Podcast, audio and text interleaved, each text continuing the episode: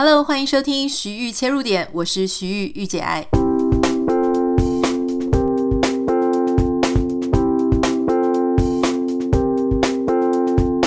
我们今天非常开心，邀请到我们的好朋友哇塞心理学的蔡宇哲教授来到我们节目。我们有非常重责大任要交给他来聊一聊我们新年的心理学话题。欢迎宇哲。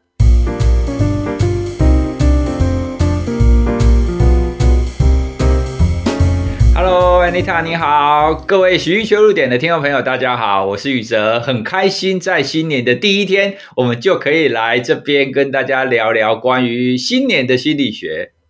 诶，你知道我在，因为 Spotify 不是每年都会帮你做一个总排行跟总排名吗？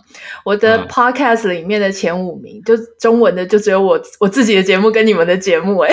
我、哦、真的、哦，对啊，所以今天可以邀请到你，我觉得很开心哦，因为真的是所谓的有台啦，我们真的是很认真的有在收听你们节目。嗯、好，我想要请教宇哲说啊，因为大家可能因为最近新年也过了嘛，我不知道大家有没有在做一件事情，就是列出自己前一年做过哪些事情，而而且还要 check 哦，就是要打勾或者打叉。然后呢，又要写二零二三年的新年新新新希望。像我自己，我就有唯一一个新年新希望，就是我决定要把我们的 podcast 又恢复到日更。就可是我一直觉得很好奇，就说我们这样子去列这种新一年的新希望，或是去做前一年的呃总回顾，这个事情到底是有用还是没有用啊？其实先不管有没有用，其实这样子的一个。行为其实，在天性上，它其实是一种人的天性，你知道吗？因为它的概念就很像是我挥别了过去这一年的情况，我接下来我要迎向崭新、完全新的一个自己的人生。所以你有没有发现，我们人，特别是华人，诶，华人真的很棒，你知道吗？一年可以有四次的机会 迎向新的人生，诶，你看。国历新年一次，农历新年又一次，对不对？然后自己生日一次，农历生日还可以再一次，我们有很多次的机会可以来，就是许下这个愿望。好，那我们刚刚提到，就是人类其实是非常喜欢有有这种崭新的感觉。那这种崭新的感觉，你就很像是在你的人生当中，就很像是你的生活过了一个新的篇章。哦，就我我们以前不是有一句话吗？什么过去种种仿佛昨日死，今日种种怎么今后种种反之今日生，有没有？对，所以其实人很喜欢这样子，就是挥别过去的感觉。那除了这个以外，刚刚我们讲的是长时间的嘛，对不对？就是生活上的，我们要挥别过去。其实人类还有一种，我们会称它是喜欢找一个里程碑的概念。啊，怎么说呢？比方说，Anita，你应该会有听过很多跑马拉松的人。跑马拉松的人呢，他们常常会呃非常执着于说，我跑完这个这一次的马拉松，我可以在五个小时以内跑完。好，那你不觉得很奇怪吗？五个小时以内跑完，跟五个小时零一分跑完，你觉得有差吗？就好像有一个目标。对，它实际上只差了一分钟，但是呢，有研究者又发现哦，其实跑马拉松的人非常在意那一分钟，我不能超过那一分钟，我超过那一分钟，我就会非常的北宋哦。所以，我们人喜欢就是定一个里程碑哦，像是这种很短的哦，它就要用五五个小时、六个小时、五个半小时这样子来定。那刚刚我们谈的新年新希望，它是比较长的。哦，就是我要挥别过去这一段的时光，哦，所以这是第一种，就是我们人会喜欢有这样子的一个在时间上有这样子的一个里程碑啦，就是可以就是告别过去。那第二个呢，如果你可以在社群上列下你的目标，哦，就是比如说好，那今天呢，我要开始做减重计划，那我希望呢，我可以有六块肌。好，那当立下这个目标在你的社群上写的时候，可能很多你的朋友就会鼓励你啊，说哦，对啊，啊，好羡慕你啊，那你有这样子的目标啊，当你变成那样子，一一定很棒啊，真期待啊，等等的。哦，那有心理学家又发现啊，其实你在社群上，你直接写这个目标啊，会直接给你一种立即的感觉，良好的感觉。哦，因为因为你就很像是好像已经达到那个目标了。好，所以这又会变成是给我们一种假象的回馈了啊，就是说，哎，你虽然根本还没做哦，你的目标还没做，但是大家就已经在恭喜你了。哦，所以就很多人就会喜欢做这样子的一个动作，但是根据国外的一个调查，他发现美国人在新年定下新目标啊，完成的几率大概是百分之三十，就真正真的有去做的大概是百分之三十而已。哦，所以看这个数据来讲，你说到底有没有用呢？嗯，其实乐观的会说，诶，至少有百分之三十他会有完成。那一般我们会说，其实大部分人就是立完目标之后，他们多半就是像刚刚讲的，就感觉良好，然后结果就过了，因为他已经他已经获得正向回馈了嘛，大家已经恭喜他了。我我有点好奇，你刚刚说百分之三十是说，假设每个人定十个目标都能够达成三个，还是说只有百分之三十的人可以把这十个目标全部都达成？是他那个问题哪一种？嗯，他那个调查没有你问的这么详细，他的调查比较像是你有没有完成你过去新年所定下的目标。啊、对，它是一个，它不算严谨的研究，它就是一个 general 的一个调查。呀，yeah, 所以大家还是有一点自由心证嘛，对不对？就算比方说，假设我十个目标完成了九个，然后我就放过我自己一马，我说有，我达成了，这样也 也算是不错。老实说，我觉得这样也还不错诶，因为如果你完全没写，说不定你连九个都达不到，对不对？对啊，其实理想上，我们通常也都会建议说，你确实，你只要定一个目标，只要有定都是好的，总比没有目标好吧。其实没有目标，其实才是比较辛苦的。对啊，因为你刚刚讲说只要写出来，然后我就好像达标了一样，这我超有经验的。比方说，我每次都说我这一次减重一定要减到五十公斤以下，然后呢，我我就每次写都觉得这样我就是离四十九很近了。然后我老公说：“那你到底几公斤？”我说：“没有，我我现在。” 十位数字还很遥远。他说：“那你怎么定一个这么不切实际的目标？” 我说：“你目标就是要定高远啊，你才可以有没有？你才有空间去追啊。”啊，另外就是说什么看哪一本书，每次呢，你只要说哦，我开始在看这本书了，但我还没看完。你如果已经先分享了，我跟你讲，你那本书就看不完了，因为你会觉得你好像看完了一样。我不知道你有没有这、这个问题哈？其实很多人买书，他买书有的时候会是你的需求。像我之前在跟人家分享自律的时候，其实有有一个听众最有趣，他说他为了要改善拖延，买了一本拖延心理学，可是拖延了两年都还没好看，这个超好笑。对，就就像我们刚刚许愿一样嘛，他已经达成了，就是他想要 do something，可是就是他已经感觉他已经完成了。对，我们怎么这么容易聊过自己啊？可是你知道，有时候又会有一些相反的状况。比方说啊，我就有一些朋友，他们就是很喜欢写说哦，他今年做了什么，然后就 check check check，就是每个都达标了。老实说，我还真不太喜欢看到这种贴文，因为看到这种贴文，我自己压力超大的。我就会想说，好啦好啦，你好棒棒，好不好？然后我就给他隐藏这一篇贴文。哎，可是如果说他写出来，然后他说他十项里面只达成一项，我就会觉得很好，你是个凡人，我可以继续跟你当朋友。我这种心态是怎样？见不得人家好，还是还是怎么样？没有，这是一种非常正常的心态，就很像是我听到你宣布说你要日更一样，我也会有这种心态。啊，日更怎么回事？我我就是宣布，我觉得我已经做完了。不是我说哇，日更诶，这很难诶。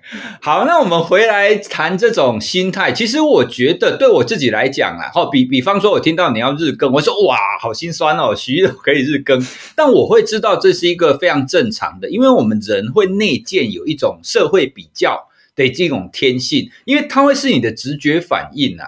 那这个社会比较强大到什么程度呢？我跟大家分享一个曾经心理学家做过的实验，他让年轻的男性，然后看着电脑的荧幕，然后这个电脑的荧幕呢，会一闪而过两种照片，好，一闪而过大概只有一秒钟的时间。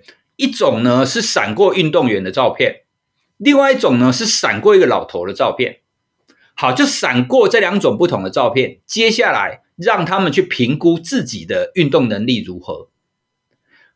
好，就就就这样一种一种运动，因为大家会觉得运动员的体能比较好嘛，对不对？老头的体能比较不好嘛。结果只要是看到老头的，他们都觉得自己自己运动能力偏高；只要是看到运动员的，他们就会评估自己的运动能力偏低。啊，我以为是相反呢。对，没有啊，对。其实他会发现一个比较，说哇，人家运动员肌肉这个样子，我应该要像他这个样子，我才有资格说我运动能力好吧？好，那如果是看到老头的，可能会觉得说啊，对啊，他们都不行了，我现在就是身强体壮之类的。哦，所以这就是一种内建的社会比较这样子的一个机制。所以你看一闪而过的照片，它都会发生这样子的结果了。更何况我们听到别人说：“哦，我的目标是什么？我要日更，对不对？”那个效果其实又更强。所以有的时候我们要可以接纳自己会有这一种。心酸的感觉，因为这真的是我们人类必要的一个能力嘛。因为你在群体当中，社会比较，它是一件非常重要的一个本能。好，比方说我们来看猴群好了，因为人类也是灵长类嘛，猴群当中，它一定要可以去评估自己有没有比它强，就另外一只猴子嘛，对不对？因为在猴群当中，它的阶层其实是非常非常明显的。那你如果没有办法确定自己比他强，你跟他打起来，你就很容易受伤啊，或者是很容易挂掉啊，等等的。所以其实是群居动物当中，它都会有非常强的这种比较能力。哦，所以听到边，大家应该就可以释怀一点了。对，我们都内建这样子的能力，而这样子的能力是我们的天性，是我们的生物性。那就放过自己吧，你就知道自己会有这样子的一个心酸的一个 一个天性，那就接纳自己，接纳自己会这个样子。那大家就知道为什么宇哲还有在看排行榜，我已经没有在看排行榜了，因为实在 实在是太难过了。那我想要问一下，就说。呃，你有事先在做这些规划的话，是不是真的会比你完全没有规划、完全随遇而安来的容易成功呢？对，没有错。其实所有在研究自律的心理学家，他们在谈的第一点，一定都是你要有规划。这个甚至是有研究来支持的哦。他们是用学生的作业，用美国大学生，因为其实美国大学生也很容易迟交作业啊。然后呢，他们那个老师就用课程的作业来做实验。那有两种，就是宣布，比方说宣布在圣诞节结束的时候，他们必须要交某一个作业好了。那他们就让一半的学生有事先规划。比方说，我要在哪一天，在哪里，然后怎么做做这个作业。那另外一半的学生就不管他。结果呢，就发现只要有先规划的那一些学生，他准时交的比例就会明显的提高。那后续他有第二个实验，第二个实验更发现，只要你的作业越难，难度越高，你的规划就越重要。因为只要一懒的话，没有规划的人就没有完成的比例就会明显的变得比较高。哦，所以就是在有太多的这种研究都提到，其实目标要事先规划是非常重要的。好，那规划的重点在哪里呢？通常我们会建议说，你必须要具体，好，甚至呢，你要具体到在什么时候，然后在哪里，以及怎么做。比方说好了，刚刚徐玉你有提到你要瘦到五十公斤嘛？好，那瘦到五十公斤这样子的目标，可是你实际上的规划，你必须要规划出行为来。你要做什么行为才可以达到这个目标？好，比方说，我当时在减重的时候，我就会做跑步嘛。哦，所以我的规划就会变成是每天下午四点钟的时候，如果我当时在家，我就会走到我家对面的公园去跑步。哦，所以他就会把你要什么时候做这件事情更精准的列出来。哦，那当你可以做到这一点的时候，你实际去执行的机会是会比较高的。嗯，所以这表示说，你还要有很强大的自律的呃能力才可以，对不对？因为比方说像，好啊，时间到了，然后你就会有各式各样的理由，比方说啊，今天天气好像有点冷，地上有点湿，然后我好像最近膝盖有一点不是很舒服，然后生理期快来了，就是各式各样的理由，在那一瞬间就会冒出来耶。这个东西要怎么跟它抗衡啊？没有错，你说的这个也是我们在自律的课程里面一定会提到的。因为你，你有没有发现，刚刚讲的那一种都是你要做这件事情的决策哦，你你会你会觉得说啊，因为怎么样？因为有空屋啊，因为今天很热啊，因为今天很冷啊，到底要不要跑？对不对？哦，所以你要避免你要做的时候会发生很多这一种，我到底要不要做？所以如果你真的要的话，通常我们会更细致化的去规划你的这个行为。比方说跑步好了，那如果我真的是膝盖痛还是怎么样，我会让我跑慢一点。我会告诉我自己，今天如果我体能不好，我可以跑慢一点，甚至我用走的都可以。嗯，那或者是现在，因为现在我已经执行跑步计划很多年了嘛，现在我家我家客厅就摆了一台跑步机啊，所以我的 Plan B 很简单，你很冷，天气不好，我就在家跑跑步机，然后天气好，心情好，我就出去路跑。哦，所以这种当你这样子的一个行为，你下去执行之后，你就会慢慢的把它变得变成越来越细致化，你会出现越来越多，呃，我要怎么去应付刚刚讲的那些理由？那那些理由，你就慢慢一步一步建立起来，你就会知道，哦，原来这样子的规划实际执行应该可以怎么做。诶，那我有一个好奇，比方说，因为你跟娜娜好像都有在跑步嘛，那如果你跟你跟你太太一起好说好说，我们什么我们就一起去跑步。可是如果他这个时候不行，因为对方而不行，或对方而影响，所以我们到底应该要在规划的时候是要不要把我们的另外一半放进来，就是一起执行我们这个计划，还是我原本想法就是我就做我自己的，他做他自己的，哪一种会比较容易成功？其实我们都是自己做自己的，尤其我们两个的跑步速度也不太一样。就算我们一起去参加马拉松，我们也是各跑各的哦。因为，我我知道很多跑步的人会喜欢揪团一起跑啦。那我当初会用跑步这项运动来帮我瘦身，有一个很重要的关键就是我可以自己跑，就这项运动我自己就可以做。哦，因为这样子会比较有助于我自己的时间分配啦。哦，所以我跟娜娜其实也都是自己找时间自己去做。那如果像你刚刚讲的一起约的这一种，这一种我们通常会把它视为一个休闲活动。好，比方说一起去爬山，或者是一起去参加某一个路跑等等的。那这一种我们通常会排除万难啦。哎，所以到目前就是还不会出现，就是你刚刚描述的这种情况，因为很少我们用直接约要平常跑步的。嗯，好，那下一个下一题是我自己也是从自我觉知发现的一个问题，就是我们常常看到哈，很多人都会每一年定了说好，我要减肥成功，我今年不要再吃炸物了，我不要再吃糖了，我什么都呃戒咖啡，一天只能喝至多两杯，就各种。好，就是各种习惯，然后到了年底发现啊，破功，就是每一样都没有达成，然后明年又会再做一模一样的规划，又一模一样的目标。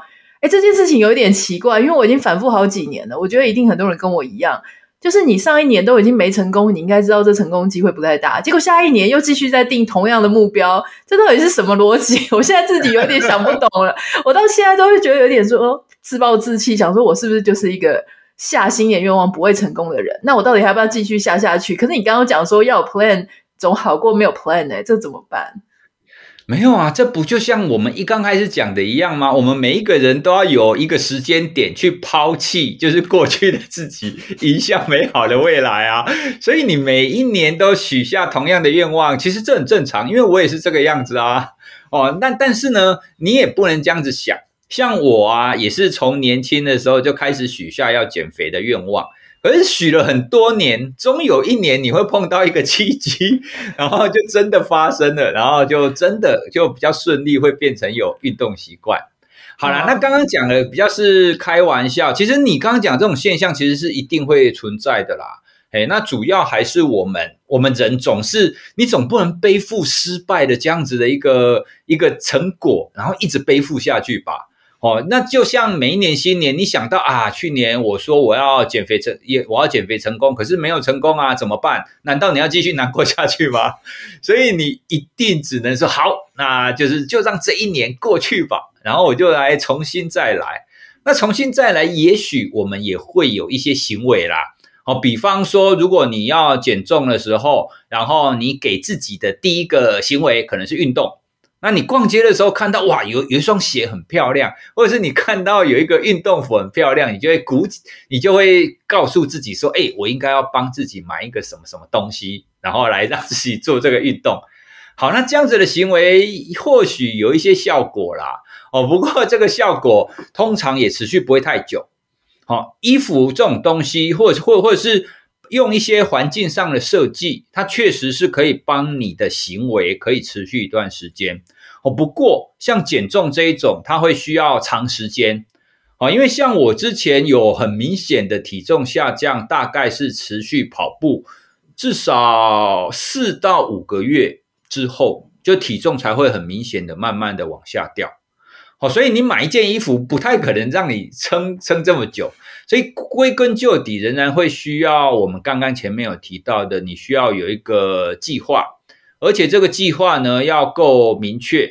那接下来我还要跟各位分享一个我自己也觉得很重要的，就是当你列下一个计划之后啊，你的第一步，你如何启动第一步是非常重要的。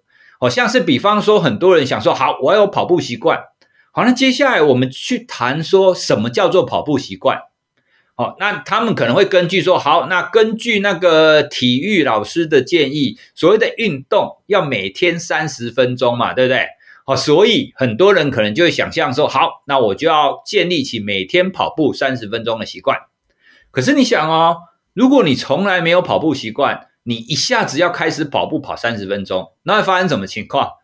非常非常的痛苦。你可能第一次、第二次，因为你穿新衣服的关系，第一次、第二次你可能跑得下去，可是你当跑，当你跑大概三四次之后，你可能就会撑不下去了。哦，因为你可能会开始铁腿，有没有？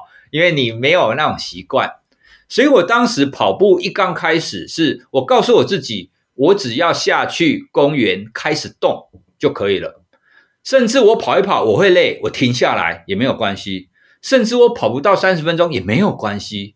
重点是我只要有动，我我就达标了。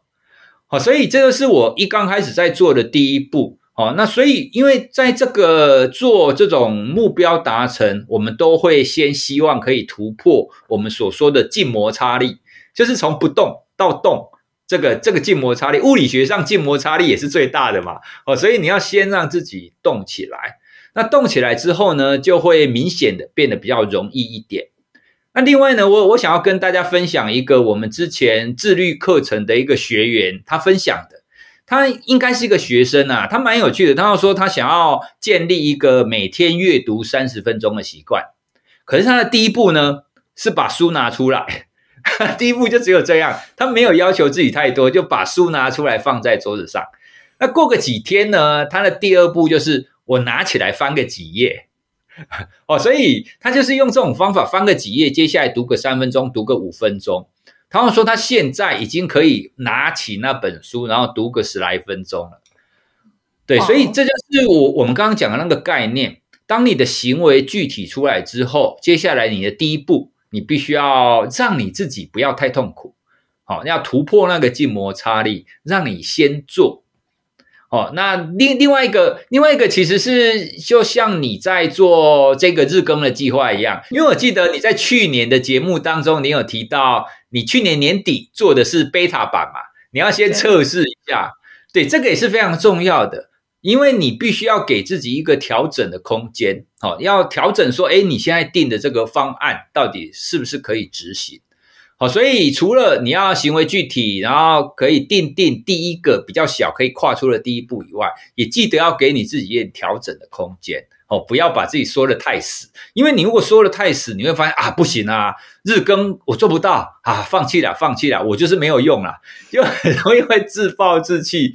可是你日更不行，你两天更一次也是很了不起啊，对不对？或者是你偶尔漏了一天，哈，比方说有某一天可能身体真的不舒服，还是有什么事情，偶尔漏了一天，那也还好，哦，所以就是要给你自己一些这种弹性，哦，这样子你你才可以让你自己觉得说，其实我有大致上都有在维持，大致上都有在继续的，哦，不要给自己那么大的压力。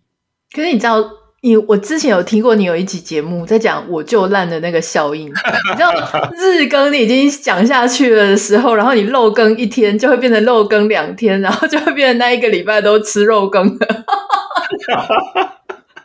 对啊，这个真的很恐怖诶，所以我很赞同你讲，就是说今天不管你做多做少，哈，就说不管假设是 Podcast 的主持人，你今天讲不到三十分钟，你就讲十分钟也好嘛，哈，就讲一个短的东西，把它上传上去。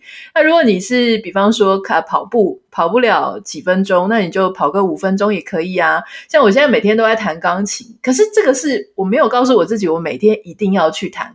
可是我的习惯是早上睡醒就先弹一下，所以我也很同意刚刚宇哲讲说你。在一个时间点，就是规划把那个时间让给这件事情。比方说，像我们从来都不会忘记要看电视，为什么？因为你就说吃饭的时候配电视，所以你每天都要吃饭，你每天就会去看电视啊，怎么都没有漏掉要看剧呢？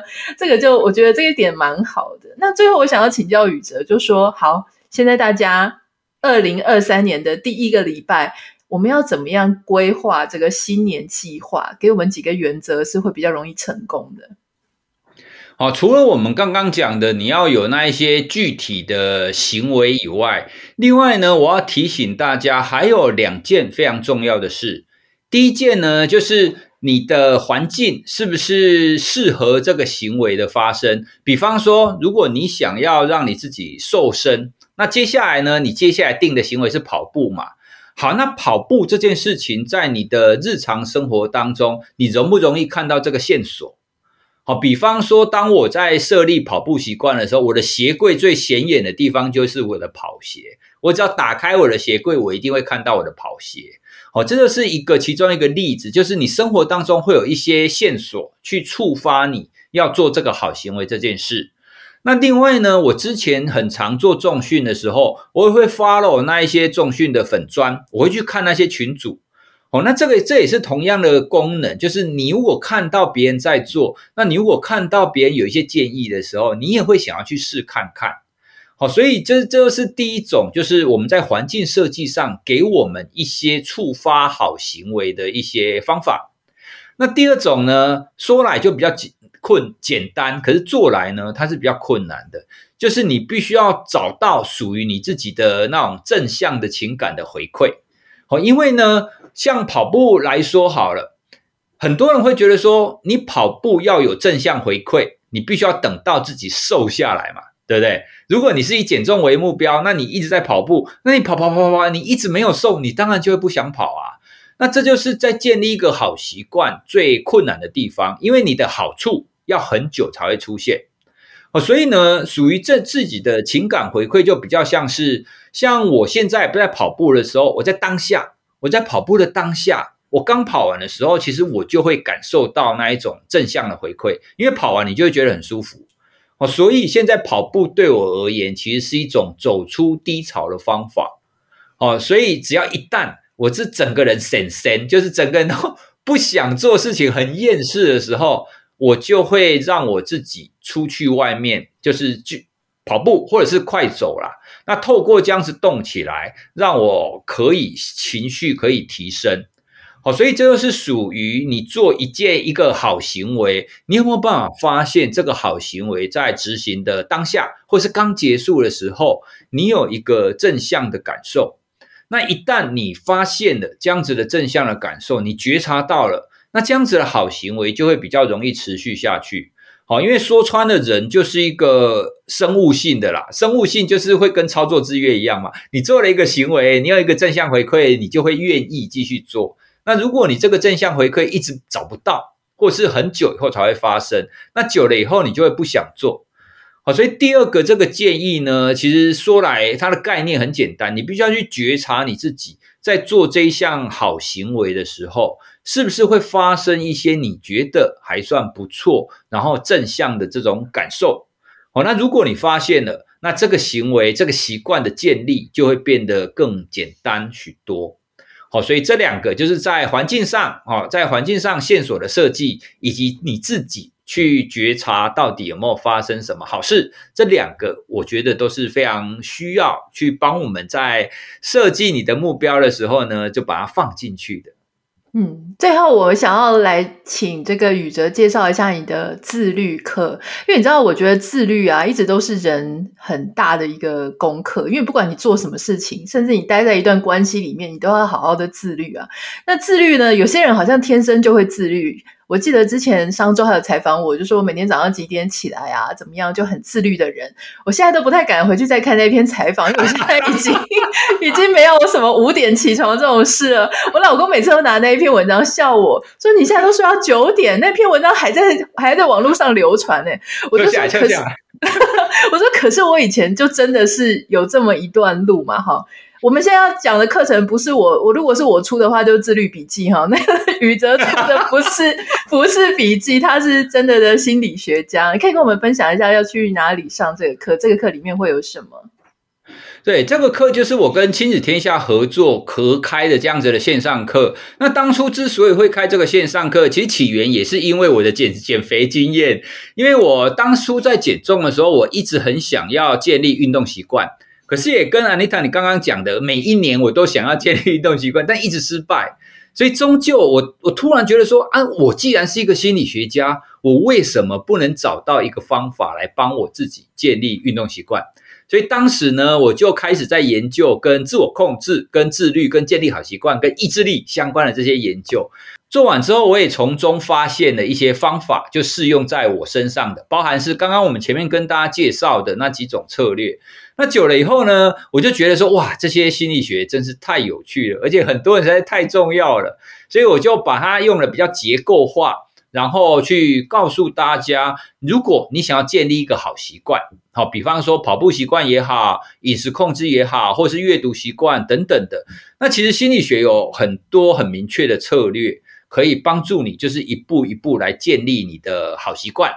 好，那如果你可以透过这个策略，其实就不用每一年再重复的再定定这样子的一个目标啦。好，所以这这是我在做这个线上课程的起心动念。那我当然也是我自己觉得说，跟人家分享这种怎么建立好习惯这件事情，是一件功德无量的事。就像你刚刚讲的，其实未来的世界会越需要这样子的一个自律。你不觉得现在的科技越符合人性，对我们都是越大的考验吗？你追剧，你本来这一集结束，你就停在那里就好了，你自动给我播放下一集是什么意思？对不对？你自动播放，你就会让我想要继续看下去啊！哎、欸，可是我当我我当 Podcaster，我就很喜欢它那自动播下去的功能啊，因为大家都一集一集一直听。对，所以你你就会发现，现在这样子的一个科技，它会变成是一种怎么讲？你从某个立场去说，它当然是好事嘛。像你刚刚讲的，自动播放对我们创作者来讲，对串流平台来讲，当然是好事啊，它粘着度变高。可是对使用者来讲，就不见得是这个样子。好，所以当你选择越多，当科技越符合人性的时候，你就会越需要能够控制你自己。你必须要知道你想要的是什么，或者是你想要的到哪一个程度。那这一些呢，其实我觉得这一切都有赖于我们生活当中的一点一滴建立起来的啦。哦，所以在线上课程，虽然我们谈的是如何怎么建立一个好习惯，可是呢，如果你可以从建立一个好习惯开始累积，你久了以后，你就会知道你的生活当中很多的面相，它的道理其实都是一样的。你就会更知道怎么帮助你自己去抗拒那一些诱惑。我觉得你这个讲的极好，就是最越自由的环境，越方便的环境，那个自律真的是越强。我们今天非常谢谢宇哲，然后我们会在我们今天节目简介栏上面放上这个课程的相关简介跟连接哦，大家可以点开来看。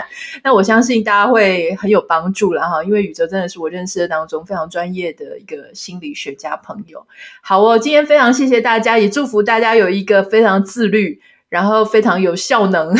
二零二三年的开始，那到二零二三年底，我们再来看看，说我们大家有没有透过自律，以及透过这样子的一些得到一些帮助。今天非常谢谢宇哲，谢谢 Anita。好，如果有任何想要跟我分享，或者是想要跟宇哲分享的，欢迎你可以私讯到我的 Instagram 账号 Anita 点 Writer A N I T A 点 W R I T E R，也不要忘记帮我们在 Apple Podcast 跟 Spotify 上面按下五颗星。我们下一次见喽，拜拜。